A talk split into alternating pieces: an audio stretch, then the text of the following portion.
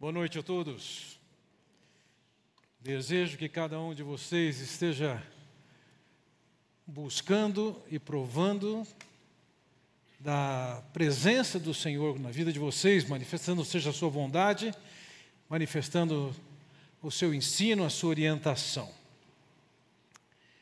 Quero começar o texto que nós vamos estudar nessa noite lendo está em Lucas capítulo 18, versículos 9 a 14, em que diz: Em seguida, Jesus contou a seguinte parábola àqueles que confiavam em sua própria justiça e desprezavam os demais. Dois homens foram ao templo orar, um deles era fariseu e o outro cobrador de impostos. O fariseu em pé fazia esta oração: eu te agradeço, Deus, porque não sou como as demais pessoas desonestas, pecadoras, adúlteras. E com certeza não sou como aquele cobrador de impostos. Jejuo duas vezes por semana e dou o dízimo de tudo que ganho. Mas o cobrador de impostos ficou à distância e não tinha coragem nem de levantar os olhos para o céu enquanto orava. Em vez disso, batia no peito e dizia: Deus tem misericórdia de mim, pois sou pecador. Eu lhes digo que foi o cobrador de impostos e não o fariseu quem voltou para casa justificado diante de Deus. Pois aqueles que se exaltam serão humilhados, e aqueles que se humilham serão exaltados. A questão mais crucial que qualquer pessoa traz na vida é qual é a sua situação diante de Deus. Um dia haveremos de prestar contas a Deus e nessa ocasião, podemos ser aprovados ou reprovados. Há um texto de Hebreus que nos diz: da mesma forma como o homem, o homem está destinado a morrer uma só vez e depois disso enfrentar o juízo. Veja, está determinada a morte. A morte não será surpresa. Nós podemos, de fato, passar pela experiência da morte de diversas maneiras diferentes. Pode ser que seja por velhice, pode ser que seja por uma enfermidade que já está instalada. Pode ser por um acidente. Pode ser um, por um acidente surpreendente. Estava lendo hoje uma, uma notícia de uma cidade, um acidente que aconteceu na cidade de Tápolis, em que alguém estava vendo ali uma apresentação, era uma celebração, e o paraquedista desceu numa velocidade, foi na direção do público, e aparentemente duas pessoas morreram nesse choque com um paraquedista. Podemos nos surpreender com a maneira com que a coisa acontece, mas o fato é o seguinte: está determinado, nós vamos morrer. E vamos morrer uma única vez, e depois disso, nós vamos comparecer perante Deus para julgamento. E daí? Entendo que nós podemos dividir as soluções propostas para essa questão dois modelos, duas propostas de religiões que resolvam isso. São elas, um lado, a religião humana. Ela é imaginada, suposta, proposta e realizada pelo ser humano. O ser humano, de alguma maneira, calcula que fazendo isso e aquilo, deixando de fazer isso e aquilo, ele pode ter chance de chegar diante de Deus e receber uma nota de aprovação. Entretanto, quando nós lemos nas Escrituras, nós vemos que o padrão de Deus é tão elevado que não existe moralidade humana que qualifica o ser humano para tal. Na mensagem aos Levíticos, Levít, é, desculpa, no livro de Levíticos, é dito: sejam santos, porque eu, o Senhor, o Deus de vocês, sou santo. A exigência de Deus é o padrão de santidade de Deus. Ou o Senhor Jesus nos diz, portanto, sejam perfeitos como é perfeito o Pai Celestial. O padrão de exigência de Deus é a santidade e a perfeição de Deus. E dessa forma você vai ver, por exemplo, em Mateus capítulo 5, o Senhor Jesus dizendo: não é somente o que você faz, não é somente a sua aparência, a exigência, o padrão de Deus vai dentro do seu íntimo. Ele diz: se você olhar para uma mulher com intenções impuras, já adulterou. O pecado não se configura pecado quando você realiza. O pecado se configura pecado quando nós pensamos. Poderíamos nós, de alguma maneira, deixarmos ser projetado os pensamentos que se passaram na sua cabeça só hoje? Tiago nos diz que nós, nós que tropeçamos em qualquer ponto da lei, estamos culpados e fim de papo. Certa ocasião, o Senhor Jesus estava falando sobre a, a dificuldade de entrar um rico no reino dos céus. Ele disse: é mais fácil o camelo passar pelo fundo de uma agulha do que um rico entrar no reino dos céus. Sendo que naquela sociedade a visão que eles tinham é que o rico, ele era rico porque ele era abençoado por Deus, ele estava aprovado por Deus. Na mentalidade judaica, inclusive dos discípulos de Jesus, é certo que os ricos seriam aprovados. E quando eles ouvem de Jesus que é difícil, eles perguntam: então, quem vai poder ser salvo?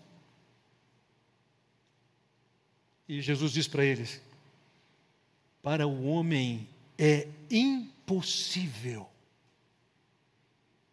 mas para Deus todas as coisas são possíveis. A perspectiva da religião humana esbarra no padrão de exigência de Deus e ele diz: é impossível. Você pode imaginar, você pode estabelecer, você pode perseguir ser alguém qualificado e aprovado por Deus através das suas ações, das suas atitudes, mas entenda, Jesus mesmo disse: é impossível aos homens, mas é possível para Deus. A religião humana ela é um fracasso. Mas é uma proposta divina. E lembrando da passagem que nós estamos estudando, ela está dentro de um contexto em que ele está falando do reino celestial futuro que se estabelecerá, e o que ele está colocando é que para estar presente naquele reino é necessário uma experiência aqui, antes do julgamento, que o deixa qualificado para entrar naquele reino. A aprovação não virá lá, é agora. Assim, o tema proposto dessa, dessa passagem que nós estudaremos hoje, ela está falando sobre essas possibilidades. E para você ter noção das nossas possibilidades, veja o que diz Jeremias: o coração é mais enganoso do que qualquer outra coisa, sua doença é incurável. No outro lugar, no capítulo 33, ele diz: Assim também vocês são incapazes de fazer o bem. Vocês estão acostumados a praticar o mal. Jeremias enxergava e via claramente: nós não temos condições de cumprir com o bem que Deus exige. Foi Jó quem perguntou retoricamente, a, res, a, a, resposta à pergunta que ele faz é claro que não, é impossível, ele pergunta. Mas como pode o mortal ser justo diante de Deus? Como pode então um homem ser justo diante de Deus? Como pode ser puro quem nasce de mulher? A resposta é ninguém. Ou Isaías, quando diz no capítulo 64, todos os nossos atos de justiça são como um trapo imundo para Deus. Não tem justiça e bondade suficiente em nós que possa cumprir com a exigência de Deus. O salmista diz: Mas não leves o teu servo a julgamento, pois ninguém é justo diante de ti. Não é você, é todo mundo, é cada um de nós. Não tem chance de, pela própria justiça, estar aprovado e qualificado por Deus para participar do reino dele. Além das Escrituras dizerem dessa impossibilidade humana, as Escrituras também apontam para, a realidade de que é Deus quem nos qualifica. Por exemplo, na, na, passagem de Isaías capítulo 53, uma profecia acerca da vinda de, do Cristo e, da, e que descreve a sua morte, é dito o seguinte: depois do sofrimento de sua alma, ele verá a luz e ficará satisfeito pelo seu conhecimento. Meu servo justo justificará muitos. O texto nos fala, não é que nós temos justiça, não é que nós temos condições de aprovação por nós mesmos, a justificação vem da parte de Jesus. Essa sim é imaginada por Deus, proposta por Deus, realizada por Deus, capacitada por Deus. Vejam, no Salmo de número 32 ele diz: Como é feliz aquele que tem suas transgressões perdoadas e seus pecados apagados. Como é feliz aquele a quem o Senhor não atribui culpa e em quem não há hipocrisia. Vejam, é Deus quem perdoa, que apaga e não atribui culpa. A justiça do homem é insuficiente e ela clama por uma ação de Deus que declara esse homem justo. Agora pensem: dois homens, um religioso e um que era considerado uma párea, um párea naquela sociedade, eles vão orar. E depois de eles orarem, o Senhor Jesus diz o seguinte: não é o religioso que vai ser aprovado, é o outro. Podem ter certeza disso. Aqueles judeus ficaram chocados com a colocação de Jesus. E era para esses que ele estava contando essa história. Eu gostaria de olhar para esse texto hoje, olhando em quatro pares, quatro duplas que nós encontramos aqui, que estão em contraste entre a vida desses dois homens. A primeira dupla que eu quero considerar com vocês são esses dois homens mesmo. O texto no versículo 10 nos diz: dois homens foram ao templo para orar, um deles era fariseu e o outro cobrador de impostos. Vamos entender um pouco quem eram eles. O fariseu fazia parte de um grupo de cerca de seis mil, que era a elite religiosa de Israel. Eles não eram aqueles que estavam no poder, eles não eram dos saduceus, daqueles que tinham os sacerdotes que comandavam o sistema religioso, mas eles eram aqueles que estavam estabelecendo aquilo que eles chamavam o mais alto padrão moral. Eles tinham transformado os dez mandamentos em 613 mandamentos. 360 proibições e a diferença em coisas que deviam ser feitas. Eles eram vistos naquela sociedade como o ápice da espiritualidade. Com toda certeza eles sabiam, aquele homem, ou assim entendiam, que ele estava mais perto de Deus. E ele vai subir, como diz a revista atualizada, eles subiram para o templo, que era o lugar mais alto, e pegam aqueles degraus e chegam até o templo para orar. Aquele fariseu, seguramente era visto naquela sociedade como alguém que tinha uma linha direta com o céu. Vejam, os judeus oravam naquele tempo às nove horas da manhã e às quinze horas. Pois às quinze horas eles podiam ir ao templo e, e lá eles podiam prestar louvores e outras gratidões. Mas esse primeiro personagem aqui, esse fariseu, ele era o ícone da espiritualidade, ele era visto como o máximo de devoção a Deus e o mais respeitado pela sua religiosidade naquelas condições. Por que, que ele foi lá?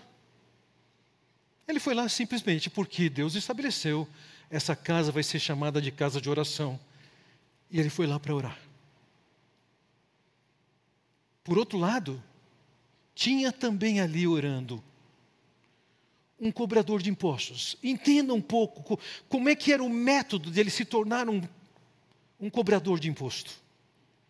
Ele participava de, de alguma maneira de um leilão que oferecia para Roma e Herodes a maior parte no recolhimento do imposto. Então, numa determinada área, quem é que oferece paga mais? E ele ia atrás do quê? De recolher o dinheiro que ele comprometeu passar para Roma e Herodes e o dinheiro dele. Eles eram ricos. Como eles eram vistos naquela sociedade, como os traidores da nação. Eles estavam dando dinheiro, promovendo e dinheiro, recursos do povo para os opressores romanos, para um rei que eles odiavam. Esse homem era visto na sociedade como no ponto mais baixo do extrato social.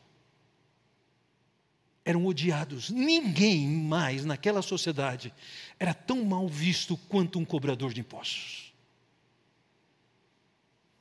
Entenda isso, ambos subiram aquelas escadarias, ambos foram orar naquela casa de oração. Ambos estavam de alguma maneira buscando a Deus. Mas além de termos esses dois personagens, eu diria que nós temos suas diferentes atitudes. Veja, o texto no versículo 11 nos diz acerca do fariseu: o fariseu em pé fazia esta oração. Nós podemos encontrar dentro do Antigo Testamento histórias, relatos mais diversos sobre como se orava em termos de postura física. Podiam orar com o rosto em terra, podiam orar deitados no chão, podiam orar de joelhos, podiam orar sentados, podiam orar de pé. Mas há de convir comigo, orar em pé pode ser uma maneira também de chamar a atenção para si. Também se podia orar totalmente silêncio, balbuciando e falando em voz alta, mas em geral, naquela sociedade, orar em voz alta parecia ser alguma coisa que estava sendo para os outros ouvirem.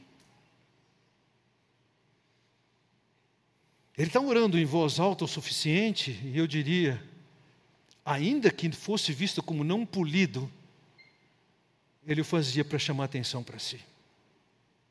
Nas Escrituras nós encontramos uma mulher como Ana que está orando, ela está emitindo som, mas é, não é suficiente para entender o que, que ela está pedindo. Mas esse homem falava de um jeito que era ouvido.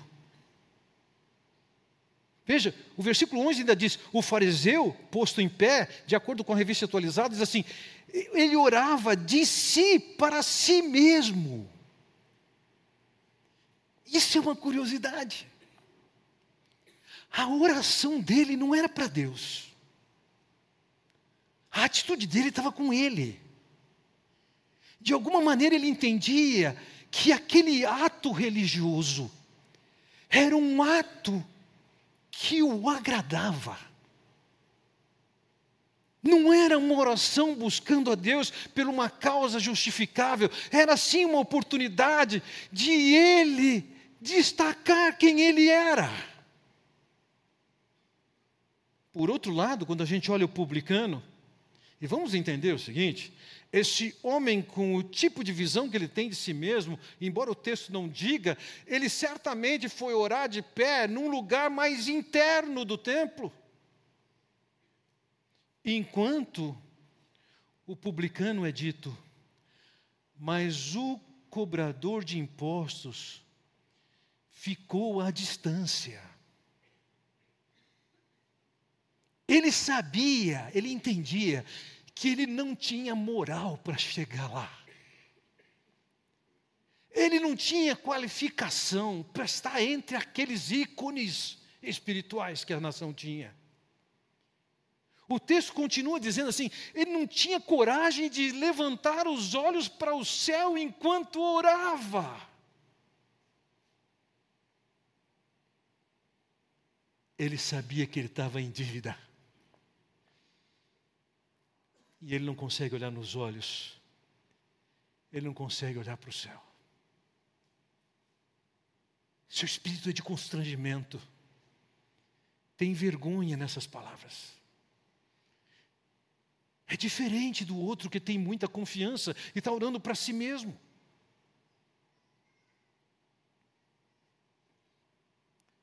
Diz que enquanto ele orava, ele batia no peito. A ideia é de contrição. A ideia é eu sou um miserável. Ele não estava se aprovando, ele não estava reivindicando diante de Deus o reconhecimento. Ele não estava apresentando para Deus um currículo, ele sabe que ele é insuficiente para ser aprovado por Deus. A atitude de um é marcada pelo orgulho, pela soberba de que ele é suficiente, ele é o cara. E o outro está dizendo: Eu não sou ninguém. Eu não tenho nem coragem de olhar para o alto. Eu sou um miserável. Mas há uma segunda dupla, um segundo par, desculpe, uma terceira dupla, um terceiro par que eu quero chamar a atenção, que é de fato as orações deles. Veja, o fariseu em pé fazia esta oração: Eu te agradeço, Deus, porque não sou como as demais pessoas, desonestas, pecadoras, adúlteras. Os desonestos eram os ladrões que extorquiam, os pecadores eram os injustos, os adúlteros eram as pessoas imorais. Ele está dizendo: Eu te dou graças, eu não sou como eles, eu sou o cara. Aliás, ele chega a dizer, e com certeza, não sou como aquele cobrador de impostos. Eu sou muito melhor do que eles. A oração dele não tinha nenhum pedido, não tinha nenhum clamor, não tinha nenhuma expressão de adoração, tinha uma, uma falsa expressão de gratidão por ele ser o cara. Sua oração era um ato de autocongratulação. Ele não louvava a Deus, ele estava louvando a si mesmo. Ele não estava buscando a Deus, ele estava evidenciando a si mesmo. Ele entendia que ele tinha virtudes suficientes, e se fosse comparado a qualquer outro mortal, fossem os demais, fosse aquele cobrador de impostos, ele estava muito acima do que aquilo.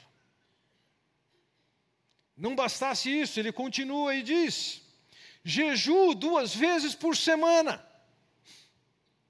A lei estabelecia que se devia jejuar no dia do Yom Kippur, no dia da expiação. Mas o povo também jejuava em alguns eventos que marcavam tragédias que aconteceu com o povo, que aconteceram com o povo. Mas eles tinham o hábito também de segundas e quintas-feiras eles jejuarem. O que significava jejuar? Significava comer somente pão e beber água.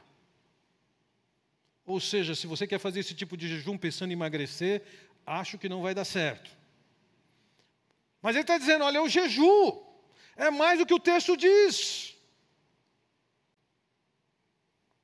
Não somente isso, ele diz: dou dízimo de tudo que ganho. Um fariseu dava o dízimo de tudo que se comia. E haviam coisas que a lei não pedia que se desse o dízimo, mas esse camarada diz assim: Eu sou melhor que os fariseus e cumpro até além do que as escrituras determinam. Eu sou o cara. Eu estou cumprindo com um padrão elevadíssimo. Veja, é, essa oração que Jesus destaca aqui é, é uma oração que é parte de uma história contada, mas entenda, ela representava completamente a mentalidade daquele povo. William Hendrickson coloca no seu livro uma dessas orações que foram descobertas que, que foram registradas pouco tempo depois dos dias de Jesus. O judeu ora assim: Eu te agradeço, Jeová meu Deus, que tens assentado a minha porção com aqueles que sentam nessa casa de aprendizado e não com aqueles que se sentem nas esquinas das ruas, isto é, os cambistas e comerciantes. Pois eu levanto cedo enquanto eles tarde. Eu levanto cedo para estudar as palavras da Torá, enquanto eles levantam cedo para coisas sem importância. Eu corro para a vida do, para a vida do tempo por vir, enquanto correm para a destruição. Veja, a essência é a mesma. Se comparando, se destacando. Assim é aquele fariseu. Diferentemente daquele fariseu, nós temos o publicano que diz então no versículo 13: Mas o cobrador de impostos ficou à distância e não tinha coragem nem de levantar os olhos para o céu enquanto orava. Em vez disso, batia no peito e dizia: Deus, tem misericórdia de mim, pois sou pecador.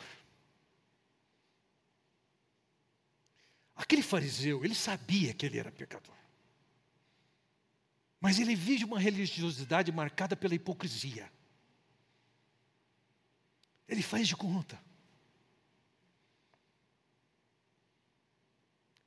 Aquele publicano, ele chega diante de Deus e diz: Eu sou um pecador. É o mesmo que dizer: eu não sou digno de chegar diante de ti. É por isso que eu não olho.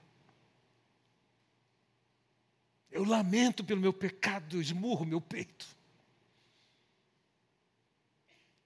E ele tem um pedido: tem misericórdia de mim. Ele tinha consciência do seu pecado. Ele tinha medo do que iria acontecer quando ele fosse prestar contas a Deus. Ele tinha pavor de uma pena que estaria reservada para alguém como ele. Mas ele chega diante de Deus e diz: Tem misericórdia de mim. Eu sou um pecador. Ele chega diante de Deus não com a visão de autossuficiência ele chega diante de Deus consciente de que ele não é capaz de cumprir com as exigências de Deus.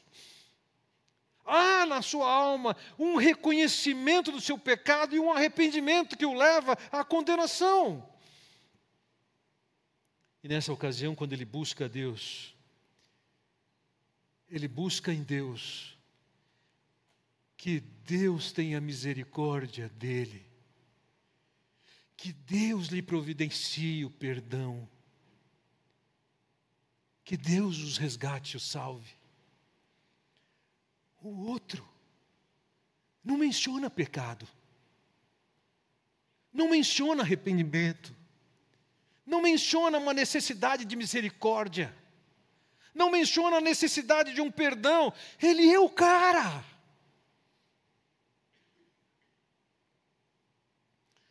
A quarta dupla que eu quero considerar com vocês aqui é o resultado dessas duas, essas duas pessoas com suas atitudes e com suas orações. Versículo 14 lhes diz o seguinte: Eu lhes digo. Essa, essa forma que o Senhor Jesus emprega de falar alguma coisa assim, eu lhes digo, é uma maneira de apresentar uma conclusão significativa. Eu lhes digo que foi o cobrador de impostos e não o fariseu quem voltou para casa justificado diante de Deus. Que, que significa justificado aqui? Em alguns poucos lugares das Escrituras, justificado significa alguém que foi purificado por Deus e a sua vida está sendo marcada por integridade. Mas na grande maioria dos textos, o que significa justificado é o seguinte: é ser declarado justo por Deus, mesmo que em si mesmo não tenha justiça. Aquele homem, ele achava que ele era justo, ele não precisava de um, de um ato de justificação da parte de Deus. Ele era santo, não tinha necessidade de alguma ação da parte de Deus que o qualificasse no padrão de santidade. Mas Jesus está dizendo: foi aquele cobrador de impostos que vocês consideram o pior indivíduo nessa sociedade que foi aprovado por Deus e não aquele que vocês consideram o ícone da santidade.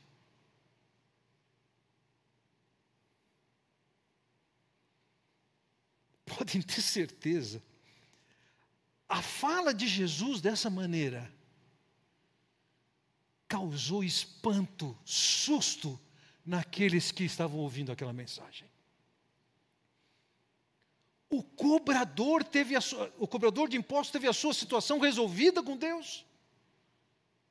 Enquanto o fariseu não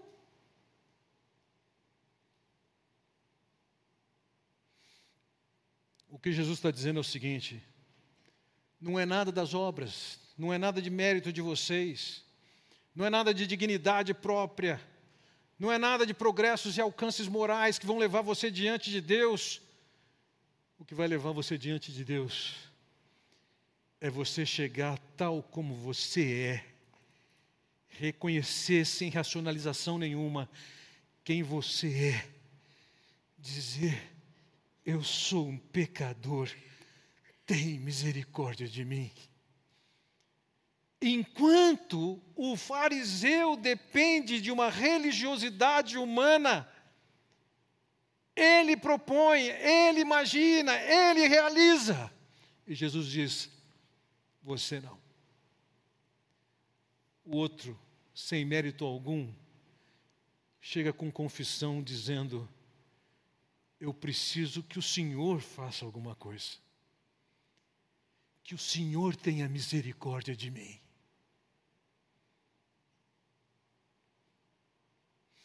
Pensando nisso, eu quero concluir essa mensagem a, considerando algumas frases ainda nesse, nesse relato, nessa história. No versículo 14 ainda, ele diz, na segunda parte, Pois aqueles que se exaltam serão humilhados, e aqueles que se humilham serão exaltados. Aquele homem com a sua soberba, com o seu orgulho, com o seu sentimento de que ele é tão digno, que Deus certamente vai reconhecê-lo como tal.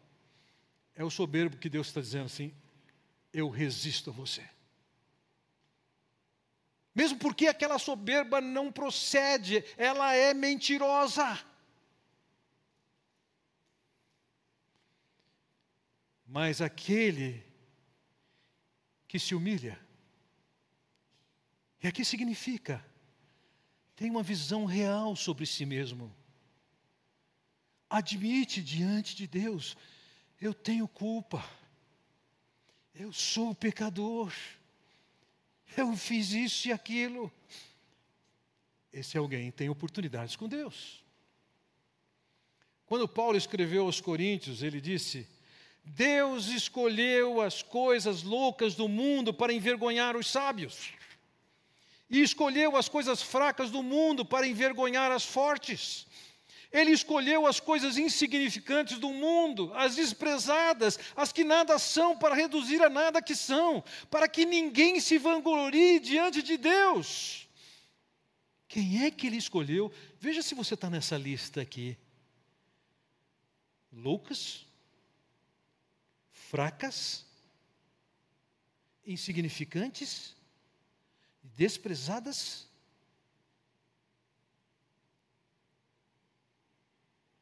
Ou você acha que Deus tem uma dívida com você porque você é um cara muito legal? Aliás, você é o cara. Você nunca fez mal para ninguém, você é o cara. Você é muito melhor, você consegue se identificar como muito melhor do que outras pessoas. E ele está dizendo: oh, oh, se você se vê dessa maneira, entenda uma coisa: você é um soberbo, você vai ser humilhado. Mas se você chegar comigo em humildade, você vai ser exaltado.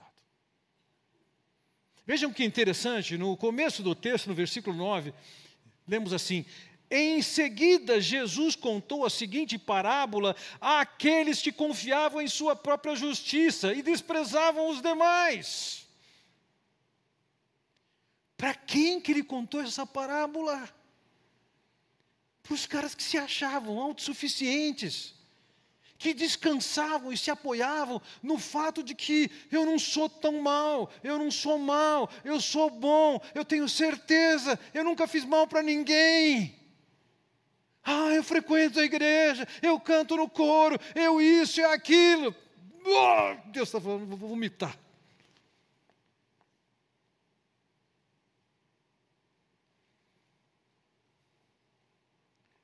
Os ensinos do Antigo Testamento apontavam na direção de que não é o homem por si mesmo que ele é capaz de satisfazer as exigências do Deus absolutamente santo e absolutamente perfeito. Como fariseus diversos, Paulo foi um que era cumpridor da lei, ele dizia: Eu era irrepreensível. Mas até que eu atinei e percebi a justiça de Cristo é muito melhor. Eu joguei fora todo aquele jogo que eu fazia de ser justo, ser reto, ser uma pessoa boa, capaz de agradar a Deus e passar no crivo de Deus. Eu considero tudo aquilo como um esterco para obter e desfrutar da salvação que há em Cristo. 1500 anos depois, Lutero está no mosteiro e ele se depara, lendo as Escrituras, percebe que sua religiosidade não o leva a Deus. Ele reconhece que ele é um miserável pecador, que pode ser justificado pelo Senhor Jesus Cristo, que levou os seus pecados naquela cruz e que a condição imposta é: se você crer, você vai ser salvo.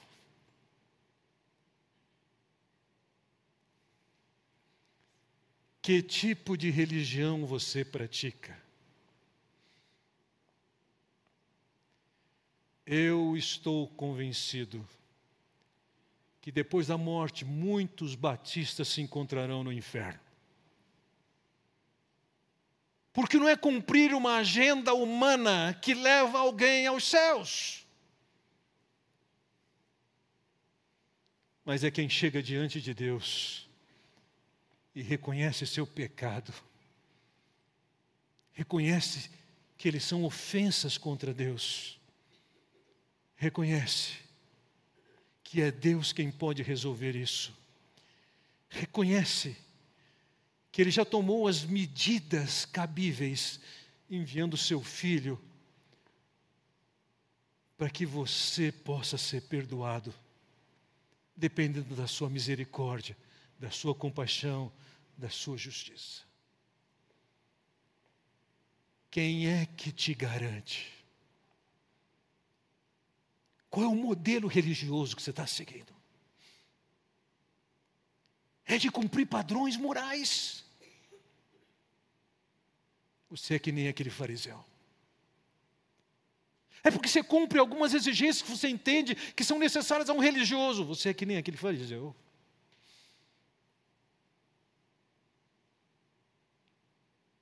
Mas se você é aquele que chega diante de Deus e diz: Eu sou um pecador. Eu sei disso.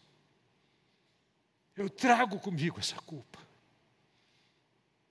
mas eu creio que Jesus morreu por mim, que meus pecados foram pagos.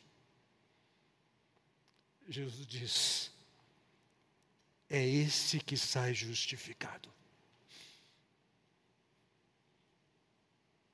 Entenda uma coisa, não é um e outro, de um jeito vai um, de outro jeito vai outro, não.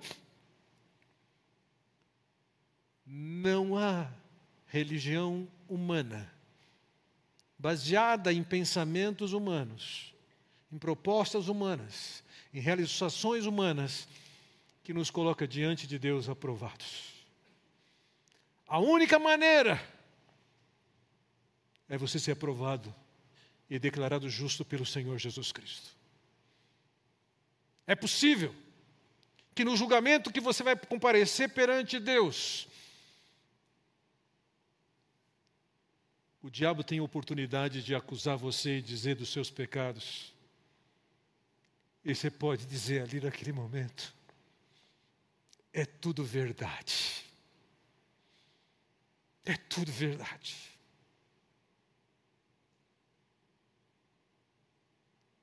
E por mais que o diabo faça fazer acusações a você e a mim pessoalmente, eu tenho certeza que eu conheço pecados que se passam no meu íntimo que nem o diabo conhece. Mas eu também posso dizer: não mereço nada. Eu clamei pela misericórdia. Jesus veio até mim, morreu naquela cruz no meu lugar, me ofereceu perdão e eu creio. O Senhor disse: é isso. Você foi justificado. Está em paz. Como é que você está? Está confiando na sua moralidade? Ou está confiando na. Não, os fatos estão aí, a vida continua.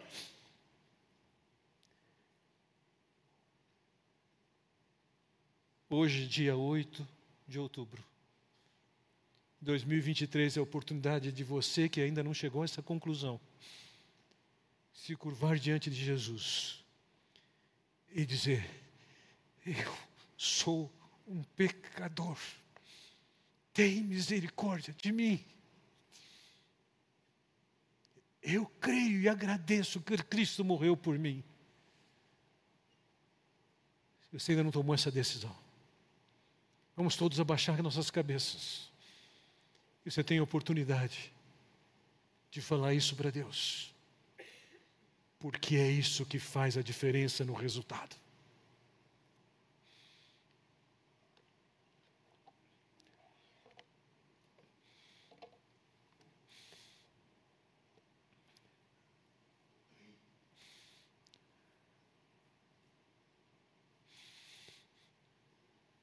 Ó oh, Pai Celestial, livra-nos, livra-nos da indiferença com essas questões, livra-nos da visão tão equivocada de que nós podemos nos garantir e dar um jeitinho e cumprir com as exigências do Deus absolutamente santo e perfeito. Abre os nossos olhos, desperta-nos, ó oh Pai, e nos coloca diante da tua cruz diante dos teus pés, humildes, reconhecendo nossa insignificância, o quanto somos ofensores e o quanto clamamos e precisamos da tua misericórdia e da justiça que o Senhor ofereceu naquela cruz, em que cada um dos nossos pecados foi julgado. E que somente por fé e confiança exclusivamente em Ti, nós somos declarados justos. Ser com cada um aqui, que firme o seu coração, nos propósitos que o Senhor tem, na solução que o Senhor tem, é o que eu oro no nome do Senhor Jesus Cristo. Amém. Deus os abençoe.